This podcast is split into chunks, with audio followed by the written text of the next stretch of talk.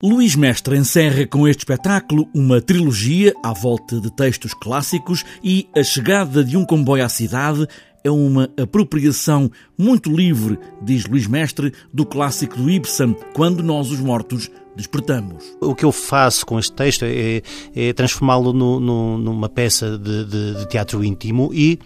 ao mesmo tempo prolongar uma, um repertório que iniciei há dois anos com uh, dos mundos interiores, também uma coprodução com o Teatro Nacional e que inclui papéis femininos. Portanto, é uma produção mais uma vez centrada eh, em, em trabalho de atrizes. Duas mulheres que são um casal estão juntas em férias e também em isolamento numa nova e moderna estância de férias numa cidade vertical um edifício autossuficiente e inteligente num futuro próximo. Encontram-se num, num, ambiente ascético de uma, de uma estância balnear. Estância é essa que é, que é situada, como bem disse, numa cidade vertical, uma sólida construção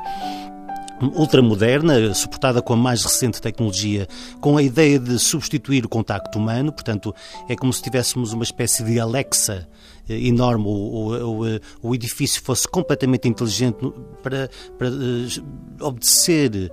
para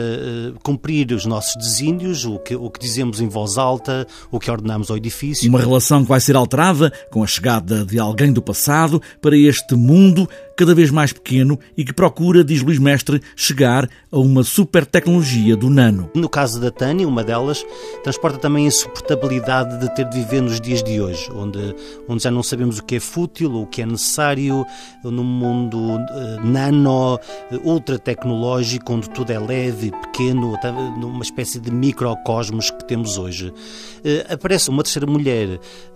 que, que, que vem do passado de Tânia e que vai alterar alterar por completo a relação entre elas as duas. Eh, a peça é também, eh, aborda também, como eu referi, eh, a vida hoje e no futuro também muito próximo, com a ideia de que cada vez vivemos num mundo mais, mais leve, mais micro, microorganismo, microeletrónica, microrobótica. Numa cidade vertical está todo o futuro, onde tudo é fútil e nada tem a dimensão humana, só as relações mantêm essa dimensão destas mulheres.